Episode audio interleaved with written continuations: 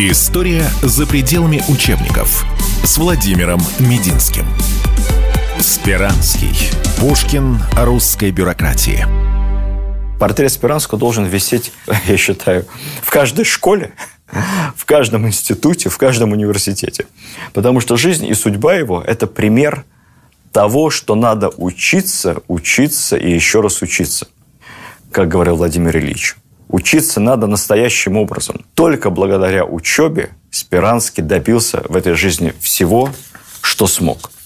Он становится лучшим учеником в областной семинарии, епархиальной. После этого ему удается ну, перевестись, называя современным языком, в главную семинарию страны, в семинарию при Александро-Невской лавре, тогда еще при Александро-Невском монастыре в Санкт-Петербурге. Это была известная славяно-греко-латинская семинария – которая готовила не просто семинаристов, а готовила преподавателей, то есть учителей, учителей, преподавателей для других семинарий. И в этой семинарии Спиранский тоже становится самым главным отличником, золотым медалистом, краснодипломником.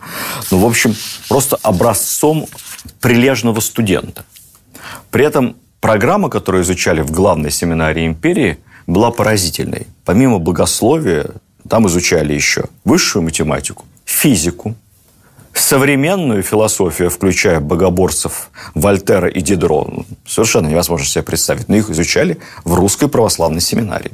И иностранные языки, включая французский. Что особенно пригодилось Спиранскому, и что, кстати, совершенно отсутствует в современной системе образования у нас, в школе этого мало, а в вузах, ну, с исключением, может быть, э, специализированных этого тоже очень мало. В семинарии постоянно заставляли писать сочинения на разные темы. Самые разнообразные. Философские, политические, научные. И вот Спиранский отточил навык логичного, убедительного, красивого, можно сказать, письма именно там. У меня большой преподавательский опыт, наверное, в общей сложности лет около 20. Но я вам скажу, умение письменно изложить свои мысли современным студентам категорически не хватает они могут довольно ярко, убедительно говорить. Наблатыкались, язык хорошо подвешен, если молодой человек или девушка начитаны и не ограничивают свою жизнь интернетом и телевидением. Но изложить те, то же самое письменно – это просто катастрофа. Не только с точки зрения почерка. Увы, с почерком-то у нас совсем проблемы. Мы уже привыкли только печатать. Но даже вот с точки зрения стройности, внятности, логичности изложения, чтобы второй абзац проистекал из первого, третий из второго и так далее, чтобы было вступление, а в конце заключение. Вот со всем этим у отличника-семинариста Михаила Спиранского проблем не было. Он прекрасно учился и, как лучший ученик, сразу после окончания семинарии стал там же преподавать. Немного отвлекусь, как жили тогда преподаватели. В семинарии, ну, собственно, в университетах примерно то же самое. Спиранский преподавал математику поначалу. Получал за это 150 рублей. Потом ему добавили преподавание физики и красноречия еще 50 рублей. Потом философии, то есть вот все нагружали. Классная нагрузка у него росла, росла, росла по часовкам. Потом философии, в конце концов, его в совершенно юные годы назначили префектом семинарии. Ну, префект – это почти директор. И вот с учетом административной работы и преподавания нескольких дисциплин, оклад Спиранского достиг приличные суммы по тем временам, 275 рублей. Ну, только не подумайте, что это в месяц. Это 275 рублей в год. Примерно 25 рублей в месяц. Много это или мало в сравнении с доходом государственного крестьянина или мелкого лавочника? Наверное, это нормально. Но в сравнении с э, жалованием хорошего чиновника, высокопоставленного, или офицера, это совсем немного. Спиранский жил скромно, не богато, но сухарем не был. Часто ходил в театр. Правда, покупал себе в Петербурге самые дешевые билеты на галерку по 25 копеек. 25 копеек – это так. При зарплате 25 рублей тоже считается.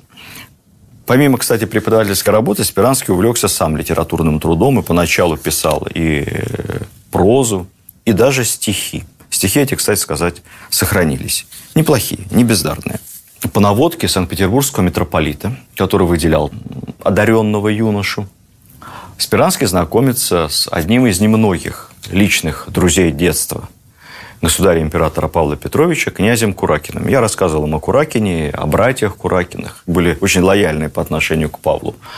его соратники, друзья, как они пытались весьма бестолково помогать Павлу в его попытках реформировать матушкину империю. Я это рассказывал об этом в цикле лекций о Павле Первом, повторяться не буду. Но вот что сделал Алексей Куракин?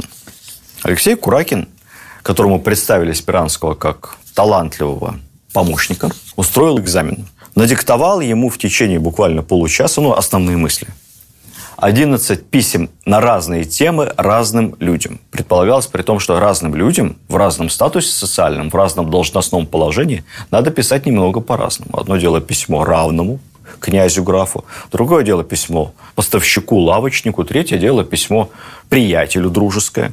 И вот, надиктовав примерный контент, как сейчас говорят, Куракин попросил его к утру эти письма представить. К утру Спиранский написал 11 изящнейшим, блестящим, строгим слогом писем. Куракин прочитал и сказал, что ему остается только расписаться, потому что он сам бы в жизни лучше не изложил собственные мысли. Спиранский был принят на работу таким образом с окладом уже в 400 рублей, то есть больше, чем префект главной семинарии страны. И вот он начинает служить у Куракина. Сначала домашним секретарем, ведает его перепиской. Я, честно говоря, завидую Куракина. Такие сотрудники, которые могут лучше начальника, изложить собственные мысли начальника, да еще в разной стилистике и столь быстро и сразу набило, поверьте мне, они сегодня на вес золота. Никакой искусственный интеллект их не заменит. Спиранский начинает служить у Куракина сначала секретарем, потом Куракин. Он настолько ему нравится, что он поручает ему преподавать русский язык письмо собственному сыну и племяннику заодно. Почему я об этом сказал? Потому что племянника звали Сережа, а фамилия племянника была Уваров. История настолько тесная у нас. Место во всех смыслах. Сереженька Уваров вырастет довольно известным человеком. Вот будет вспоминать своего учителя русского языка первого. Это тот самый граф Сергей Уваров, который будущий министр просвещения, который будущий президент Российской Академии Наук и который, собственно, основоположник главного идеологического тезиса XIX века – самодержавие, православие, народность. Вот у него Спиранский был первым учителем русского языка. В конце концов, Куракин предлагает Спиранскому завязывать с преподавательской деятельностью в семинарии и переходить полностью на государственную службу. Кстати сказать, митрополит не хотел Спиранского отпускать. Контрпредложение сделал. Принять монашество и сразу начать строить церковную карьеру. Вы знаете, что в православной традиции есть белое духовенство, есть черное духовенство. Вот сельские батюшки, настоятели городских храмов, они могут заводить семью, иметь детей, кое-какое собственное хозяйство, имущество, собственность. Монах же ничего этого практически иметь не может, но самое главное, у него обед безбрачия, и только монах может в православной церкви занимать административные и руководящие должности, то есть строить церковную карьеру. Ну, сделано это в общем-то, не без умысла. В этом есть серьезная, веками сложившаяся здравая логика, чем более высокую должность в церковной иерархии, в деле распоряжения должностями и распоряжения церковным имуществом занимает человек, тем больше у него соблазнов. У монаха, соответственно, соблазнов минимум. Никому не может то, что у него есть, передать по наследству, ну, собственно, что ты унесешь с собой в могилу. Как ты родился, в том ты перед Богом и пристанешь. Спиранский отказывается от церковной карьеры, отказывается от принятия монашества и делает свой выбор, переходит на государственную службу. В канцелярию Сената, как бы сейчас сказали, в администрацию президента. Вот карьера Спиранского там абсолютно стремительна. Вообще ему всего-навсего 23 года. Он был еще молодым префектом семинарии. Чуть менее чем за три года он делает фантастический для чиновника XIX века карьерный рывок. Начинает он надворным советником, потом быстро получает следующий чин. И так за три года проходит ступеньки, достигнув статского советника. Статский советник – это почти генерал на гражданской службе. Спиранскому нет 26 еще на тот момент. При этом это все было не потому, что его как-то там особенно крышевал Куракин. Нет. Если бы было так, Спиранского бы после опалы Куракина ну, при Павле Петровиче даже друзьям детства тяжело было не попасть в опал. После опалы Куракина Спиранский никуда не делся. Он так и остался работать в канцелярии Сената в той же высокой должности. Почему? Потому что его примечал сам Павел I. Он отмечал документы, которые Спиранский пишет. Спиранского отличала абсолютно феноменальная работоспособность. Он вставал в 5 утра каждый день, без выходных. Этот график он будет выдерживать всю свою жизнь. В 8 утра он начинал уже официальный прием посетителей. Эталонный трудоголик. Как правило, рабочий день Спиранского длился до 18 часов. Производительность, помноженная на острый ум, прекрасную эрудицию, давала немыслимые результаты. На любом посту, который занимал Спиранский, он очень быстро становился практически незаменимым. Власти приходит Александр I после известных событий, и Спиранского забирают в свою команду младореформаторы. Точнее говоря, один из младореформаторов – граф Кочубей. Тут уже все совпало. Младореформаторы, романтики, так называемый негласный комитет при Александре, они все преисполнены идей просвещения, как можно быстрее начать реформы, отменять крепостное право, ну, в общем, что-то такое делать благодушное и изящно прекрасное. И, конечно, Спиранский опытный чиновник к этому моменту, но тоже убежденный приверженец идей философов просвещения, которых он изучал еще в семинарии, напомню, как неудивительно. Все это совпадает со временем искреннего увлечения царя и его команды проектом глобальных реформ, и 30-летний Спиранский приходится здесь очень ко двору. За несколько лет он подготовил по поручению Кочубея и негласного комитета сотни указов, писем и распоряжений либерального направления – а спустя несколько лет его ждало новое возвышение. История за пределами учебников с Владимиром Мединским. Спиранский. Пушкин русской бюрократии. В 1806 году министр Кочубей, к этому моменту граф стал министром, чем-то тяжело заболел. И болел довольно долго. И так получилось, что вместо него на доклады к Александру Первому стал постоянно ездить Спиранский. Александр I, который и до этого Спиранского знал, но не близко, пришел от него в абсолютнейший восторг. Что привлекло Александра, я думаю? Спиранский был очень не похож на других. Перед ним были люди как бы трех категорий. Первое – это воздушные такие, возвышенные, знатные романтики-реформаторы, такие как Кочубей, Новосильцев, Черторыйский. Ну, об этом, обо всем мы говорили, рассказывая об Александре Первом. Вторая категория – это были старые екатерининские вельможи, такие тугодумы, такие неторопливые, такие троекуровы. И третья категория – это были серые, невзрачные, исполнительные, безинициативные чиновники, которые, естественно, все у довольно молодого государя, желающего что-то изменить к лучшему, они все у него вызывали раздражение. И тут появляется Спиранский, не похожий ни на кого. Он такой же просвещенный и энергичный, как младореформаторы, такой же осторожный и взвешенный, как екатерининские старые вельможи, и знает лучше любого чиновника всю профессиональную рутину. Немного подуставший от своего окружения Александр I получает уникального человека дела, который при этом не только предлагает, что сделать, но точно знает, как делать, может написать план-график работ, поставить KPI, выражая сегодняшними словами, поэтапно по дням, по месяцам, что надо делать вслед за чем, кому что поручить, взять эти поручения на контроль и, в конце концов, если ему дать полномочия и власть, конечно, добиться исполнения утвержденного прожекта. Можно сказать, что начиная с этого периода, если у нас с военной реформой ассоциируется Аракчеев, другой человек, тоже поднявшийся практически из низов, то со всеми гражданскими реформами Александра начинает ассоциироваться их соавтор и исполнитель Спиранский. Тогда-то его Александр и берет, кстати сказать, на встречу с Наполеоном в Эрфурт. Спиранскому большое внимание уделяют французы, даже избыточно большое. Его засыпает комплиментами сам Бонапарт. И вот тогда появляется первая червоточинка. Тогда уже другие члены русской делегации начинают ревновать Спиранского не только к Александру, ревновать его к европейской известности и вообще что-то там себе такое надумывать. Обратите на это внимание, потому что это еще эхом Спиранскому отзовется. После Эрфурта Александр просит уже непосредственно Спиранского представить ему план реформ, план, как там реорганизовать Рабкрин, план реорганизации империи, только без крайностей. Крайности уже Александр никаких не хочет. Этого он наелся еще до, до Аустерлица. Осторожно.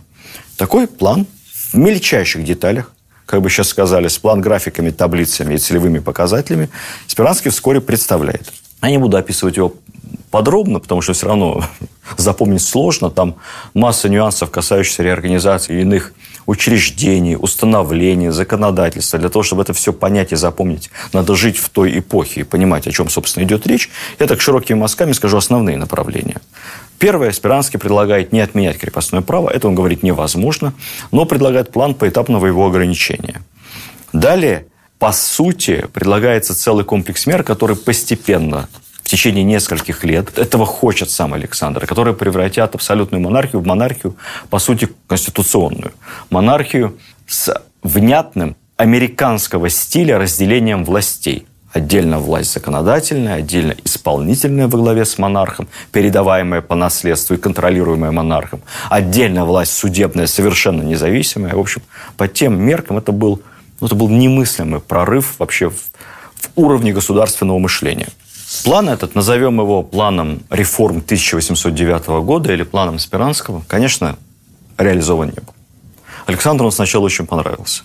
Он буквально носился с этими листами бумаги, всем показывая, рассказывая, пытаясь увлечь собственную команду проектом реформирования, ну, постепенно более консервативные министры, семья, окружение, я уже не буду говорить про военных, все они скопом говорили императору, что это слишком радикально.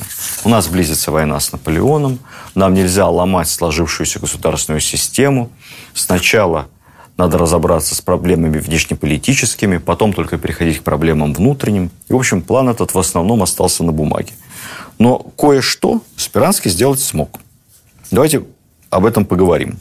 При участии Спиранского была завершена реформа образования. Лучших достижений Александровской поры, кстати сказать, идея создания царскосельского лицея, такого эксклюзивного, сверхэлитного образовательного учреждения, это тоже идея Спиранского. Согласно реформе, с 810 года был создан Государственный совет.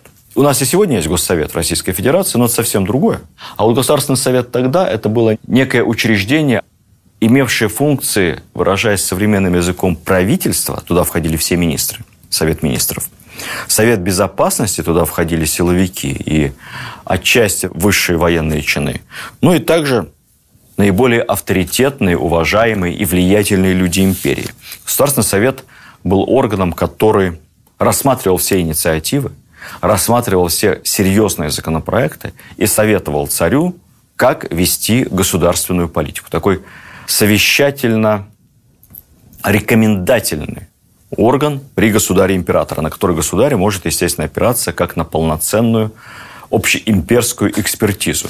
Кстати, Государственный совет доказал свою жизнеспособность. И если мы вспомним с вами знаменитую картину Репина, копия с нее висит у меня даже в кабинете на работе, заседание Госсовета, то это необычное заседание Госсовета, это как раз заседание, посвященное столетию создания Государственного совета. Вот в этом Государственном совете Спиранский занимает должность статс-секретаря. Он отвечает за организацию работы Госсовета. Даже не статс-секретарь, у него должность называлась государственный секретарь. То есть как Бурбулис был при Ельцине, вот Спиранский, только с несравненно большими полномочиями, был при Александре. Кроме того, он проводит финансовую реформу, довольно эффективную, поскольку на момент окончания первых наполеоновских войн финансы Российской империи находятся в совершеннейшем расстройстве. Выражаясь по-простому, страна стояла на грани пропасти, на грани полного дефолта абсолютного, на грани финансового банкротства. Доходы империи в том году, в 810-м, составляли 125 миллионов рублей. Расходы 230, то есть почти в два раза перекрывали доходы. Можете себе представить, дефицит государственного бюджета 100%. Был колоссальный внешний внутренний долг, около 600 миллионов рублей. При этом никаких резервов, никакого золотовалютного запаса, никакого фонда национального благосостояния. Вообще никаких заначек у государства не имелось. Весь этот дефицит колоссальный. Плюс еще выплата процентов по долгам перекрывалась только одним способом – печатанием денег. И можете себе представить, какая была инфляция. Если до того государство успешно продавало ценные бумаги под 3, 4, 5 процентов годовых, то здесь инфляция могла достигать уже двузначных цифр. И, конечно, подобного рода неразберихи в российской экономике десятилетиями не было. Вот со всем этим Спиранский разобрался. Разобрался с жесткими финансовыми мерами. Он работал как наш Минфин. Секвестр бюджетных расходов, экономить на всем. Дополнительные налоги главным образом на имущих. В первую речь шла о налоге на дворянские имения. Вот этого дворяне совершенно ему не простили. Их обложили существенным налогом. Богатые платили больше, чем бедные дворяне. Тоже никому не понравилось. Дворяне вообще в XVIII веке большую часть времени были выведены из-под налогообложения любого. Третье – это налог на винокурение. Винокурение – это производство алкоголя. Этим тоже главным образом занимались в дворянских имениях. Пришлось в данном случае любителям выпить поторговать на продажу спиртным тоже раскошелиться. Ну и, наконец, прекращение э, выпуска бумажных ассигнаций. Более того, ассигнации, уже выпущенные, постепенно изымались из оборота. Таким образом, денежная масса сужалась. Вместо этого в оборот вводились серебряные рубли, твердая валюта. В комплексе с большим количеством других мер финансовая реформа Спиранского привела к тому, что в кратчайший срок, буквально в два года, дефицит госбюджета был ликвидирован, доходы резко выросли казны, но врагов у Спиранского добавилось. Самую большую, наверное, антипатию дворянства Спиранский вызвал своей реформой, он сумел синициировать эту историю, убедить в этом государе. Это реформа, в результате которой движение по карьерной лестнице, впервые, кстати, в истории нашей империи, получение новых чинов стало обуславливаться наличием образовательного ценза. Поясню.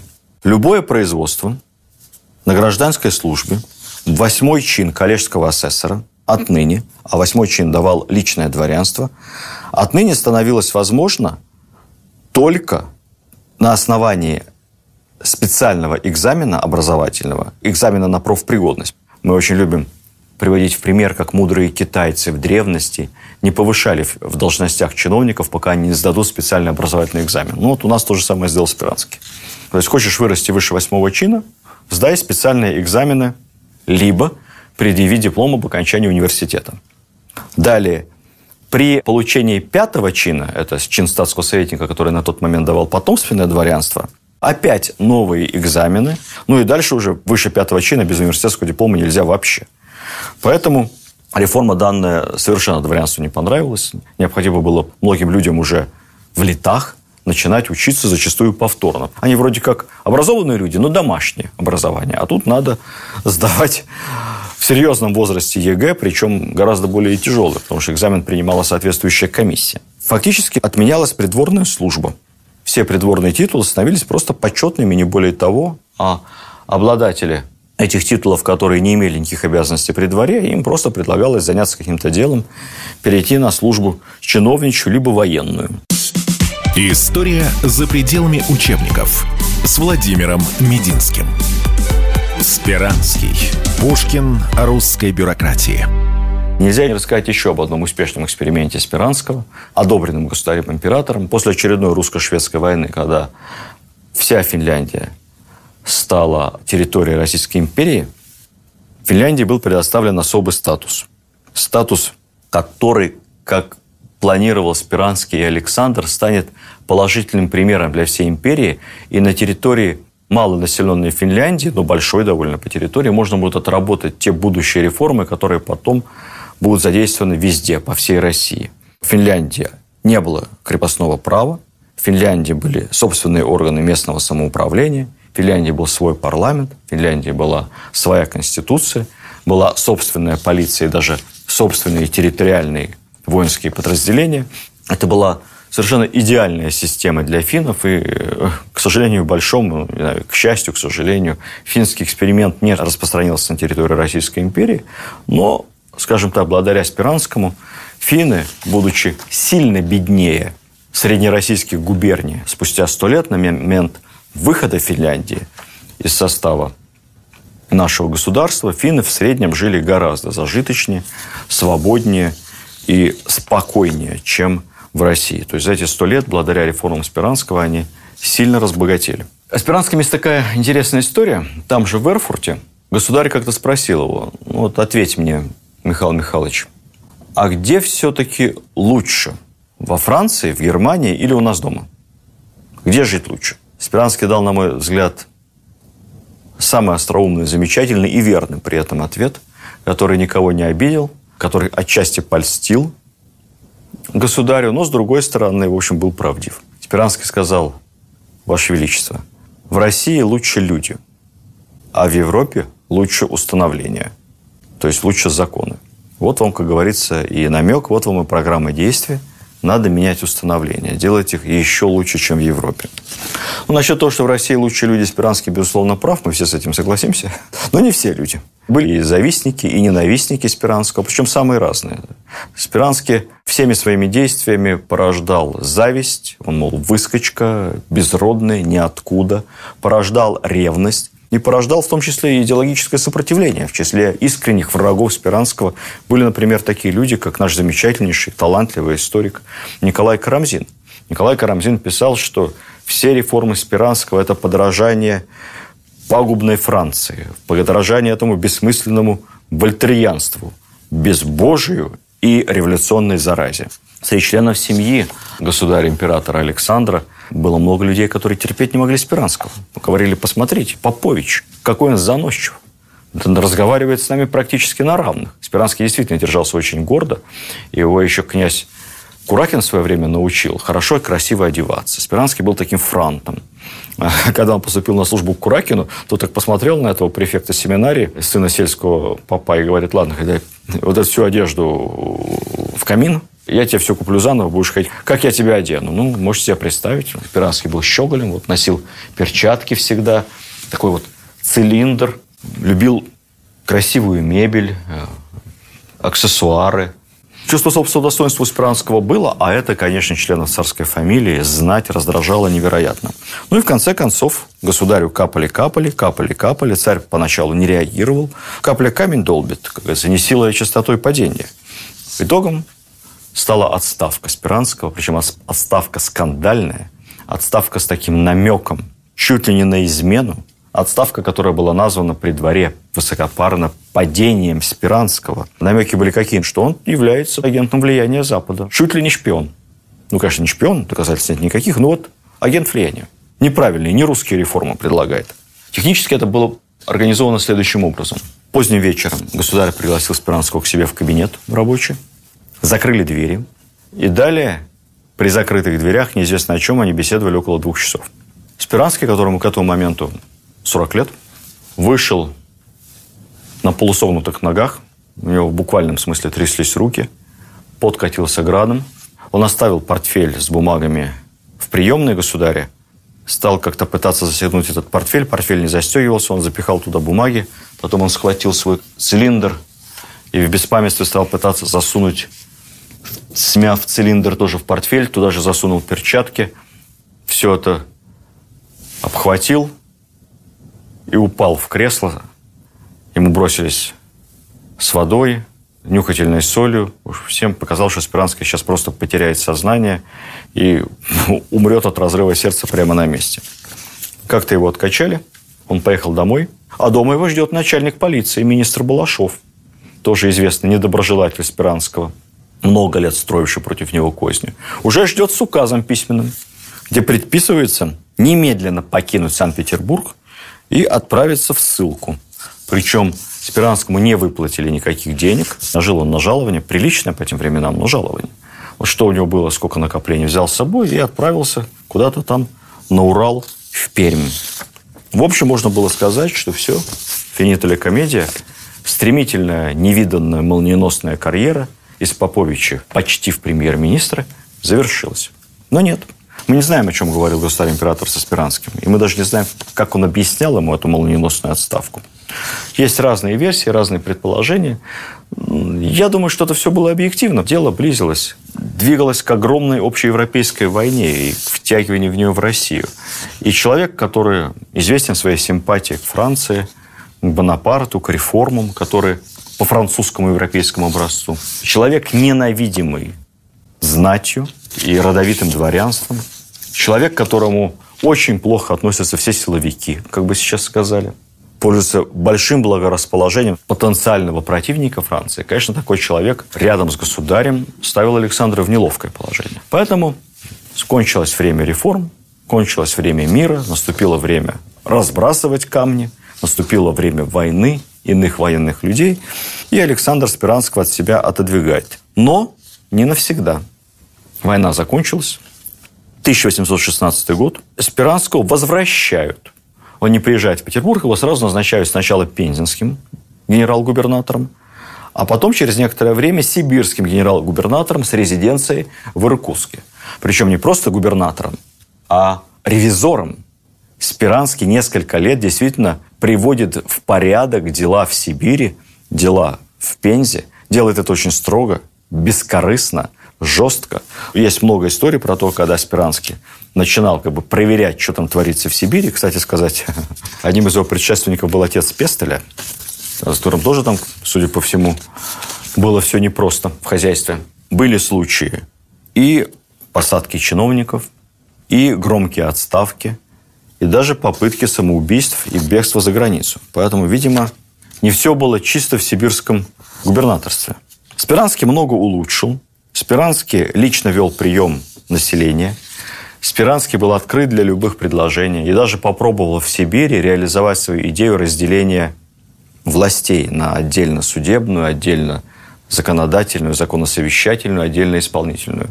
Как смог, он там на региональном уровне это организовал. Но вообще имперском, как я вам сказал, не все получилось. Например, Спиранский предлагал Сенат, древний со времен Петра и крайне бестолковый орган. Никто не понимал, собственно, чем занимается Сенат. Звание сенатора почетно, а спектр обязанностей непонятен. Сенат Спиранский попробовал преобразовать в Верховный суд общеимперский, но у него тогда не получилось. А в Сибири получилось. В 1821 году возвращение в Петербург. Он становится членом Госсовета, того самого, который был создан по его предложению, и назначается управляющим комиссией по составлению законов. Эта должность гораздо большая, чем нынче министр юстиции, чем нынче начальник главного правового управления администрации президента. Это вообще самый главный человек по законодательству в империи. Но что интересно далее? После воцарения Николая Спиранского не оставляют. Нет. Спиранский становится одним из самых ближайших приближенных нового государя. Причем новый государь не испытывает никаких либеральных иллюзий. То он офицер, он только что с декабристами расправился, он человек самых консервативных убеждений. И автор либеральных реформ Спиранский становится его ближайшим помощником. Спиранский автор манифеста о создании Верховного суда над декабристами. Он вошел и в состав этого суда. Он был в числе тех, кто выносили декабристам приговор. Дальше, правда, существуют разные свидетельства. Одни говорят о том, что Спиранский в этом суде занимал чуть ли не самую жесткую позицию, что, мол, люди, которые насильственным образом пытаются свергнуть власть, те, которые замышляют сыроубийство, они есть худшие из врагов эволюционного реформирования постепенного, которых только можно представить, и заслуживают самого жестокого наказания.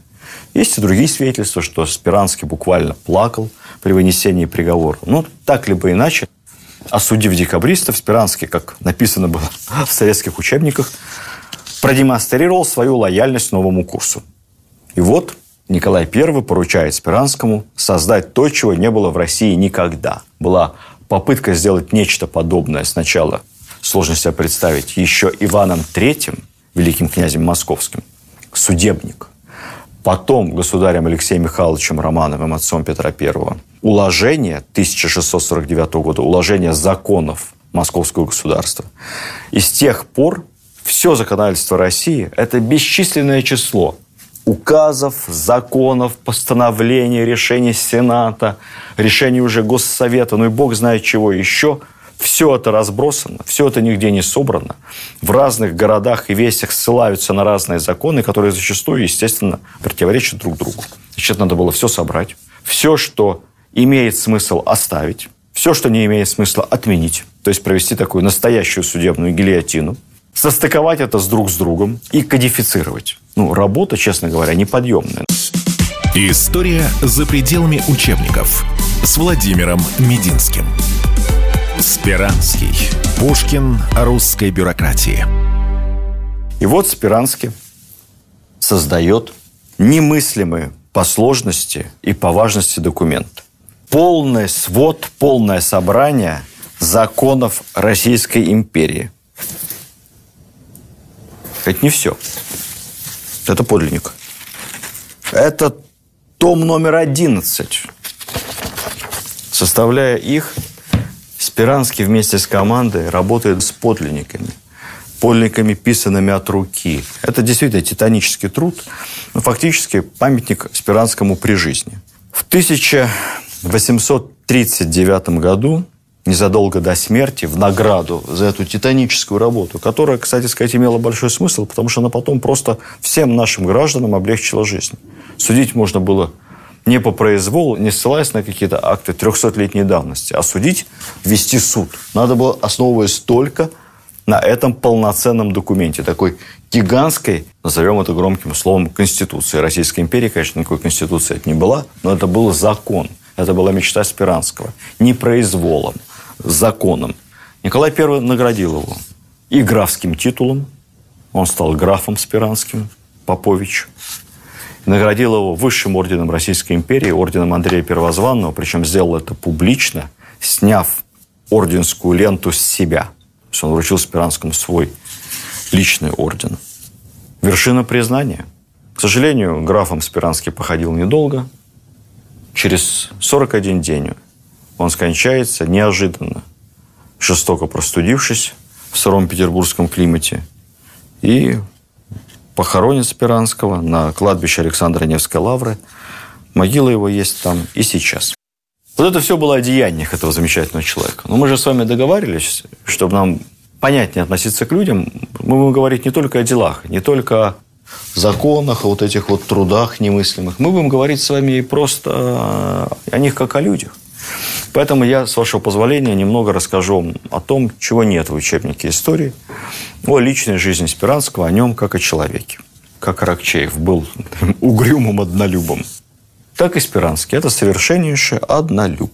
Женился он один раз в молодости. В 1798 году женился на 17-летней англичанке. Звали ее Элизабет Стивенс. Это была дочка англиканского пастора то есть тоже из семьи священника.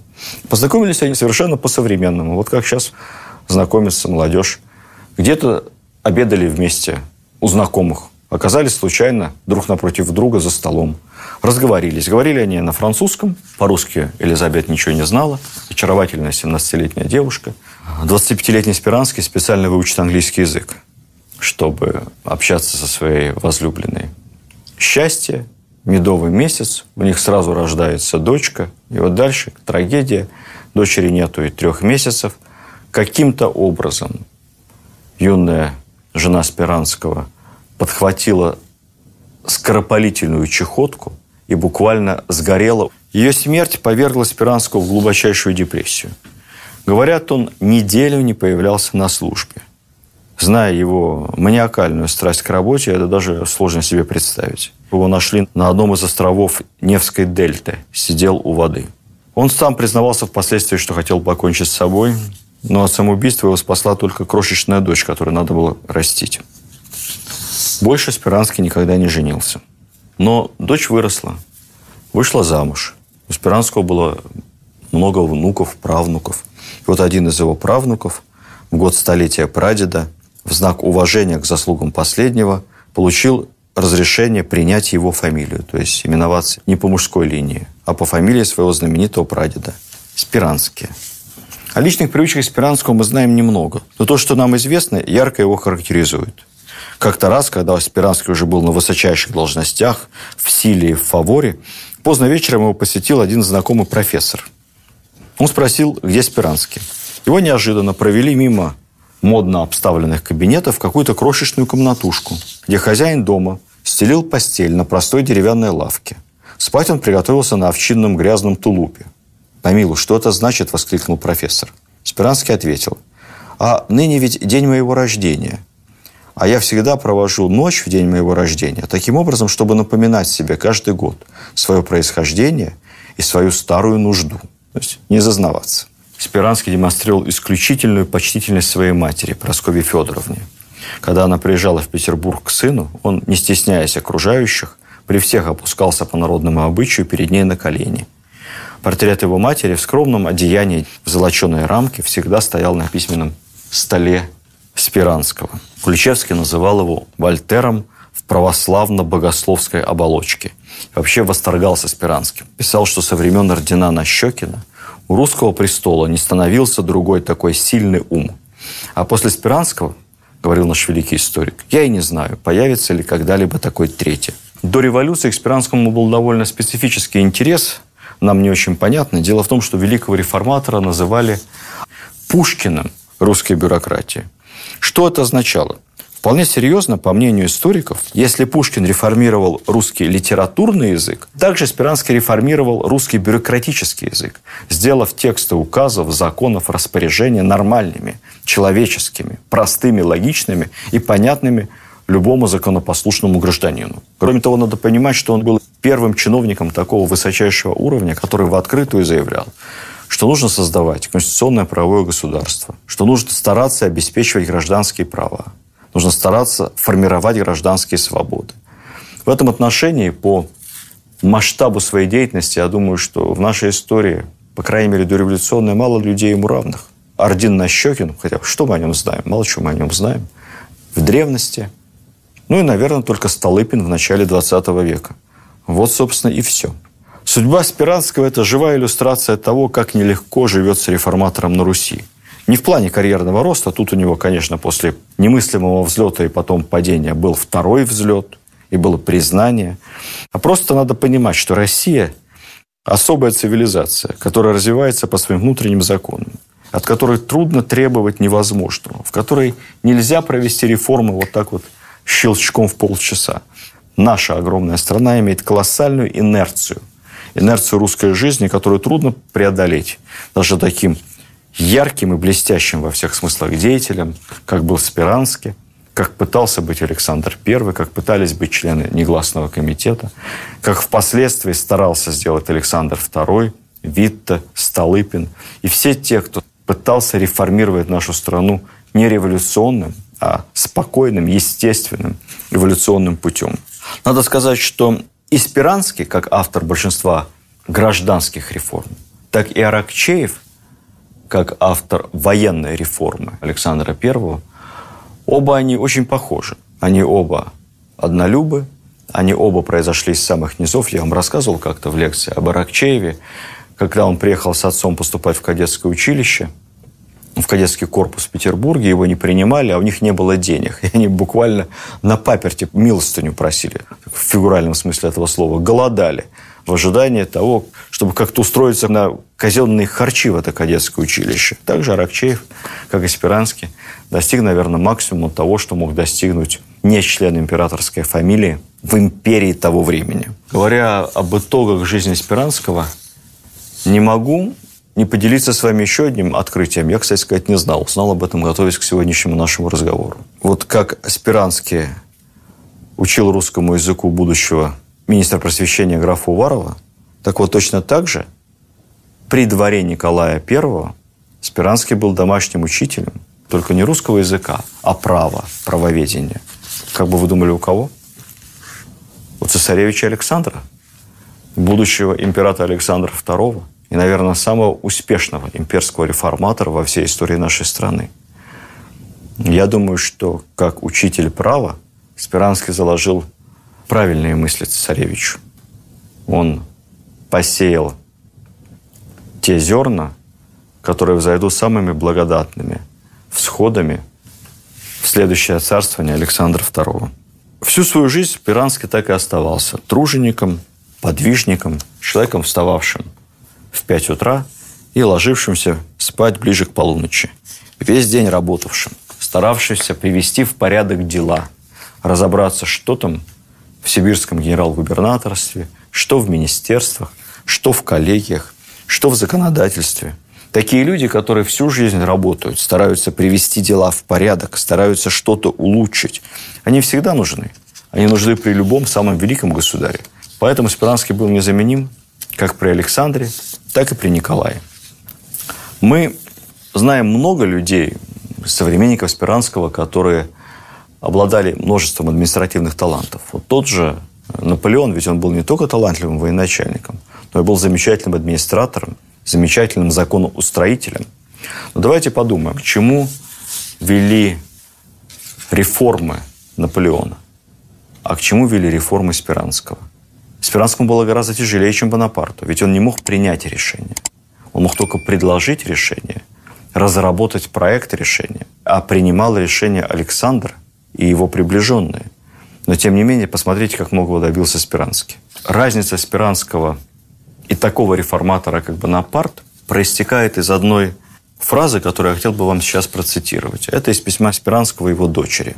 единственный и любимый. Он рассуждал о том, важен ли ум в государственных делах.